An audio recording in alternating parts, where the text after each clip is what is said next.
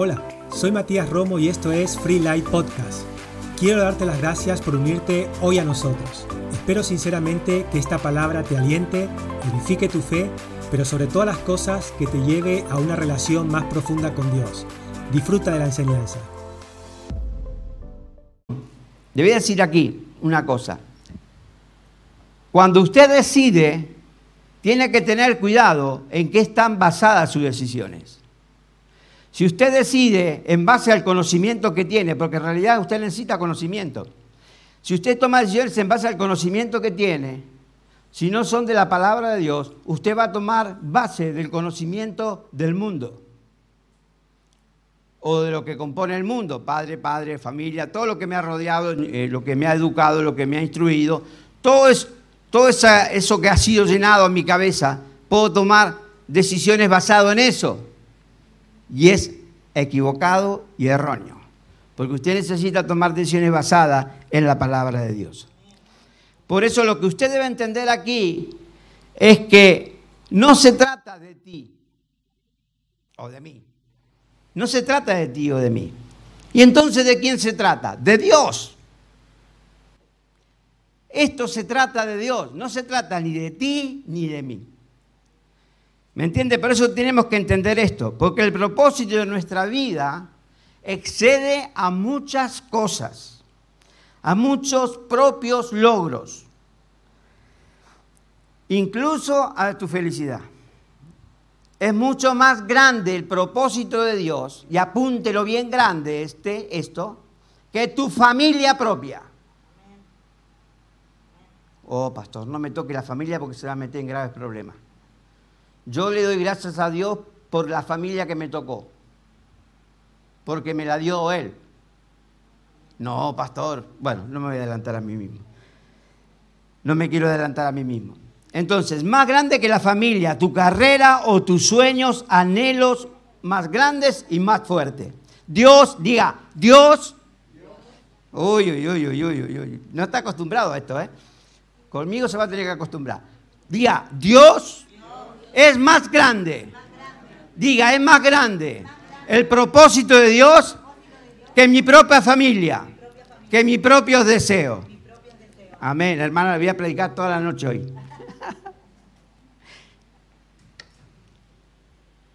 Y dijo Dios, ¿sabe por qué dijo Dios?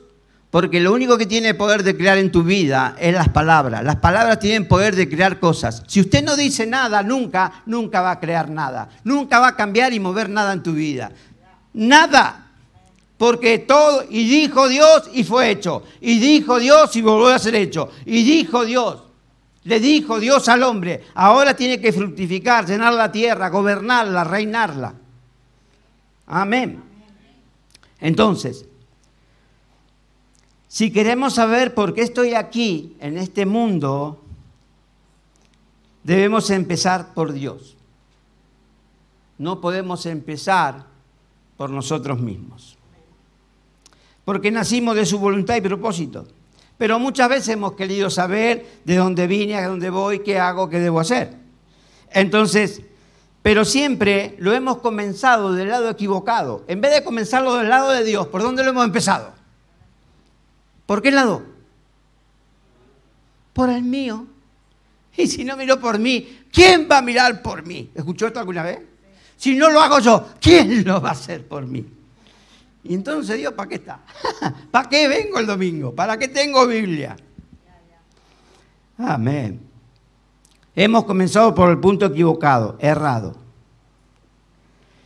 Y egoísta, porque hemos preguntado, ¿qué quiero ser? ¿Qué debo hacer con mi vida? ¿Cuáles son mis metas? Mis anhelos, mis sueños, mi futuro. Siempre enfocado en nosotros. Pero nunca Dios podrá revelarte su propósito si no quitas el enfoque de ti mismo. No te podrá revelar nada. ¿Por qué? Porque tú estás ocupado de ti. Diga, yo estoy ocupado de mí. Y si tú te ocupas de ti, ¿para qué se va a meter Dios? Y dices, si ya te está ocupando tú, ¿para qué me voy a meter? Sigue nomás, que no hay problema. Entonces, usted y yo debemos comprender estas cosas y debemos aprender estas cosas. porque la palabra de Dios lo enseña y lo muestra. Venga Job, hombre que todo el mundo piensa que, oh, Job, pobre Job, todo lo mal que pasó Job, lo mal que vivió Job, pero nueve meses. Después vivió bien. Yo hubiese querido ser el siervo de Job, eh, perdón, quería ser el yerno de Job, el suegro no, el yerno.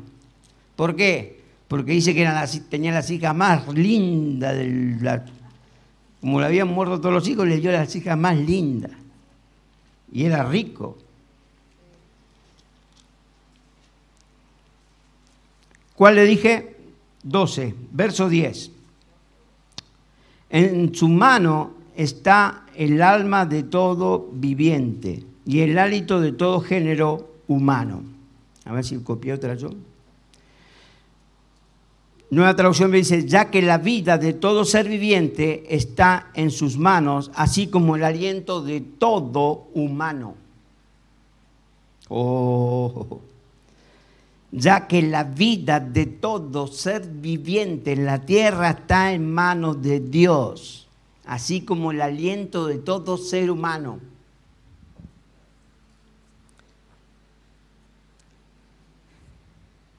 Pero nosotros creemos a nosotros mismos, por lo tanto no hay manera que podamos decirnos para qué fuimos creados. Suponga esto, vamos a suponer que yo invento algo, no sé inventar mucho, pero bueno, supongamos que yo invento y se lo doy a, Alfio, el invento. Él no va a saber para qué sirve. Él no va, no va a saber. Lo puede llevar a un ingeniero y, no va a saber para qué, para qué sirve. ¿Por qué? Porque no lo creo él, lo creé yo. El único que sabe de cómo funciona ese invento soy yo y sabe qué más, el manual de instrucciones que hice. El único que sabe cómo funciona usted es Dios. Y el manual de instrucciones que te da para que funciones. El manual que usted no quiere agarrar es del manual de instrucciones para funcionar. ¿En qué? En el propósito y plan de Dios. En su propósito y plan. Amén. Entonces, muchos tratan de usar a Dios para su propio beneficio. Y eso es equivocado y errado porque no fuimos creados para nuestro propio beneficio. Fuimos creados para su propósito. Amén. Entonces, tenemos que hacerlo al revés. Fuimos creados para Dios. La vida consiste en permitir que Él te use para su propósito y no que tú lo uses para el tuyo. En esto es la vida, la vida que tú vas a vivir aquí en la tierra. Le voy a decir algo, la vida que usted va a vivir aquí en la tierra es muchísimo, pero muchísimo, muchísimo, muchísimo, muchísimo, más corta de la que va a vivir ahí. No se preocupe por esta vida, porque esta vida es corta. ¿Cómo dice la Biblia que es de corta? Como una, ¿vio? Cuando el frío, ahora se estamos mal porque frío no hay. Pero cuando usted sale al frío y hace ¡guau! y sale ese humito, ese humito, ese vapor de humo, que aparece y desaparece enseguida, esa es la vida comparada con la eternidad. Dice la Biblia en Santiago, creo que lo dice. Tu vida en la tierra es una preparación para la eternidad. Oh, cuando llegue a la eternidad, qué lindo sería. Bueno, tengo noticias. ¿Quiere leer una noticia buena? Le voy a dar una buena aunque no la quiera. Usted ya tiene eternidad. Usted, el momento que recibió a Cristo ya es eterno. Usted tiene la eternidad del cielo en su corazón. Está dentro suyo. ¿Sabe que no va a morir? Inmortal. Oh, pastor, ¿cómo no va a morir? Un día vamos a morir. Ya hay que morir. El cuerpo sí, yo no. Mi cuerpo sí, mi alma y mi, espíritu no. Vivirán. Por eso, a veces no entendemos todo y cuidamos demasiadas cosas y nos pasamos mucho tiempo, nos pasamos eh, mucho tiempo pensando y haciendo cosas que no sirven para nada. No servirán para nada. ¿Por qué? Porque tu, tu vida, lo más importante es que tú prepares tu ser, tu verdadero ser, que va a durar para siempre, en el propósito para el cual tú naciste. Aleluya, gloria a Dios. Entonces, no debemos usar a Dios para nuestro propio propósito, sino entrar al propósito de Él. Mire que dice eh, Romanos 8. Yo leo esta Biblia y después le leo la otra. Tengo dos versiones porque he buscado dos. Como no tengo estas cosas modernas que mi, mi pastor usa, pero bueno, un día aprenderé. ¿Por qué ocuparse de la carne? Porque el ocuparse de la carne es muerte, pero el ocuparse del espíritu es vida y paz. Eh, palabra de Dios para todos dice 8.6. El que se deja controlar por su mentalidad humana tendrá muerte, pero el que, se, el, que se el que deja que el espíritu controle su mente tendrá vida y paz. Me gustó esta versión. Hay otras, pero me gustó esta para decírselo. Entonces, tengo que dejar que Dios controle mi espíritu y mi espíritu controle mi mente. Porque todo trata de la mente. Alma, emoción, voluntad, decisión. La decisión de lo que está aquí en tu mente. Si usted, el otro día hablaba con una compañera de trabajo que tengo, bueno, compañero, yo trabajo solo, pero es, portera de la otra puerta. es portera también. Y estábamos ahí en la vereda, estábamos, estábamos eh, hablando. Nunca lo hacemos, pero lo encontramos de casualidad. y estábamos hablando y me dice, ¿te diste cuenta? Me dijo ella, ¿eh? ¿Te diste cuenta la cantidad de gente que hay que está loca en la calle? Hablan solo, andan comiendo basura, andan por ahí tirados. Cada vez hay más. ¿Y tú qué crees? Le digo. No sé, el karma, me dice. El karma que lo sigue, qué sé yo. ¿Qué karma? Le digo, ¿qué karma ni karma? Digo, el diablo, de un demonio. Es un problema que, tienen, que tenemos los seres humanos, porque el diablo atacará siempre tu mente.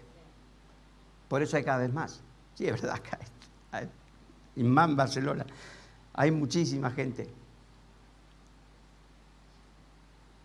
Y usted se queda ahí mirando y dice, ¿qué le pasó a esta, persona?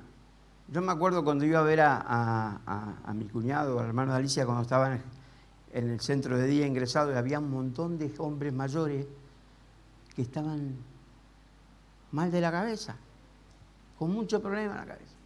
Yo digo, llegar a esta edad de, tan, de vejez para que su mente se rompa, ¿qué habrá pasado para que su mente se rompa de tal manera? Siempre me pregunté eso. Y a partir de ese momento en adelante le he dicho, Señor, dame una mente fuerte, dame una mente sólida. No quiero tener problemas mentales. No quiero que mi vejez, quiero llegar a mi vejez con buena memoria, con buena, con buena cabeza.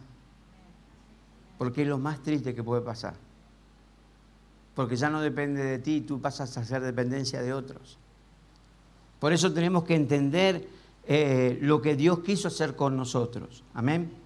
Y tenemos que hacer que, la palabra, que el Espíritu gobierne mi mente y no las circunstancias, ni los problemas, ni las dificultades.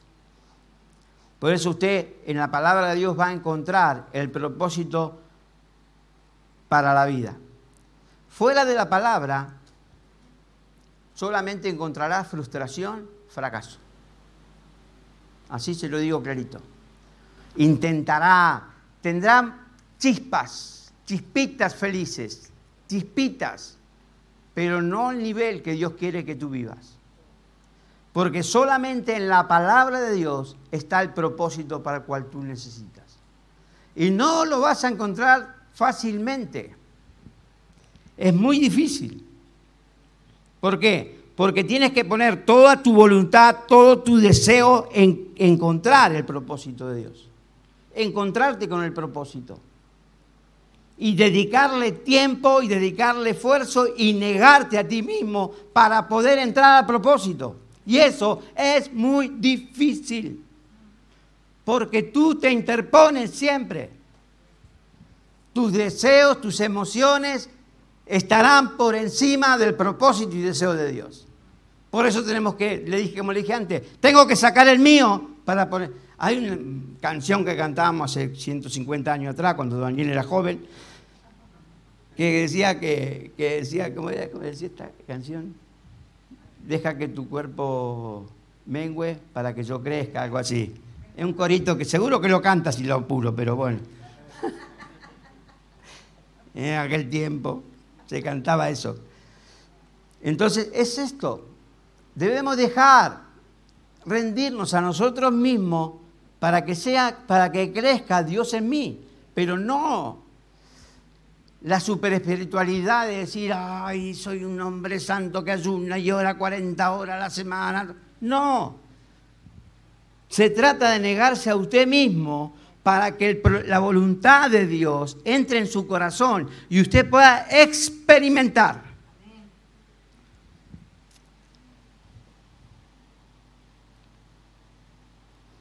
Lo voy a dejar acá porque después le cuento otra cosa. Entonces, debemos entender o debemos aprender a tener comunión con Dios y su palabra.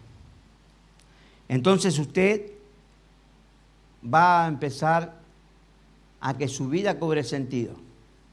Porque muchas veces tenemos una vida sin sentido.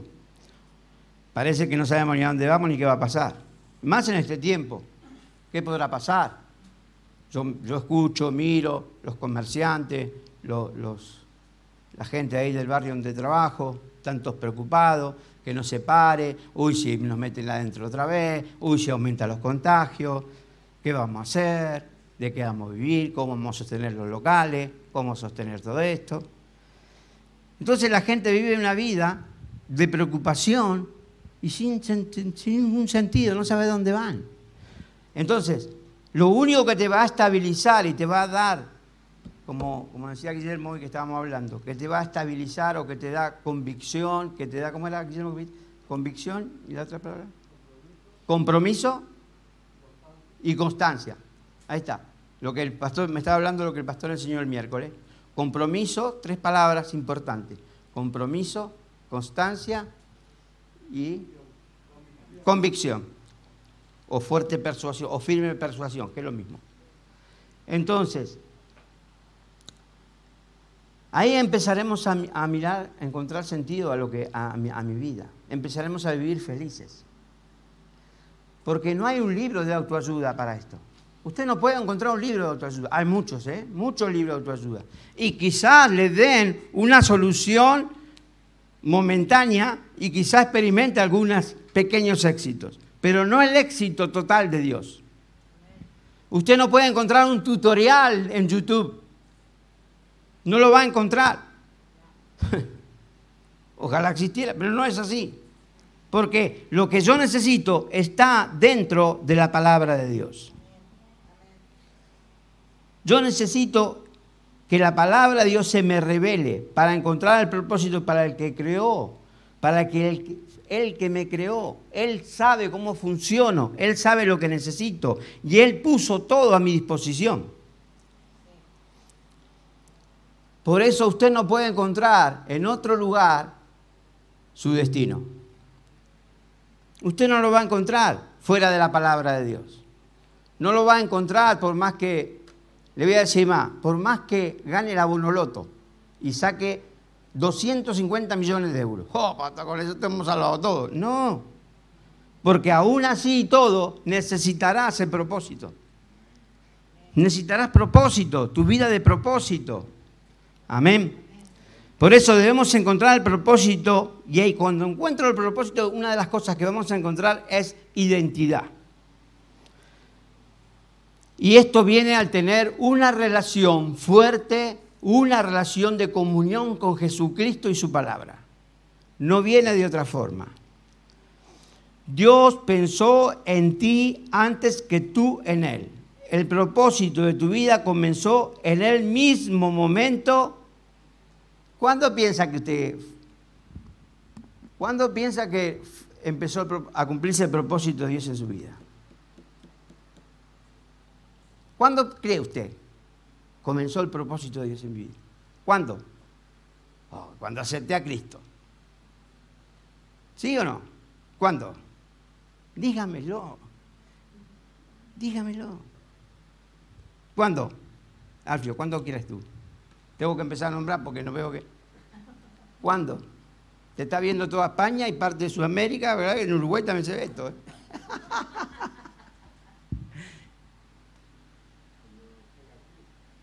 Cuando Jesús fue a la cruz. Eso dijiste. ¿Cuántos creen eso? Ahí comenzó. Levante la mano si cree eso. Levante la mano si lo que. ¿No cree? Para el infierno, ¿eh? Y si no levanta la mano, porque no cree. ¿Cree o no cree? A ver, yo lo voy a empezar a manipular. Levante la mano si cree. Guillermo cree que es la cruz que es. El propósito de Dios comenzó con tu vida en el mismo momento que fuiste concebido. Ahí.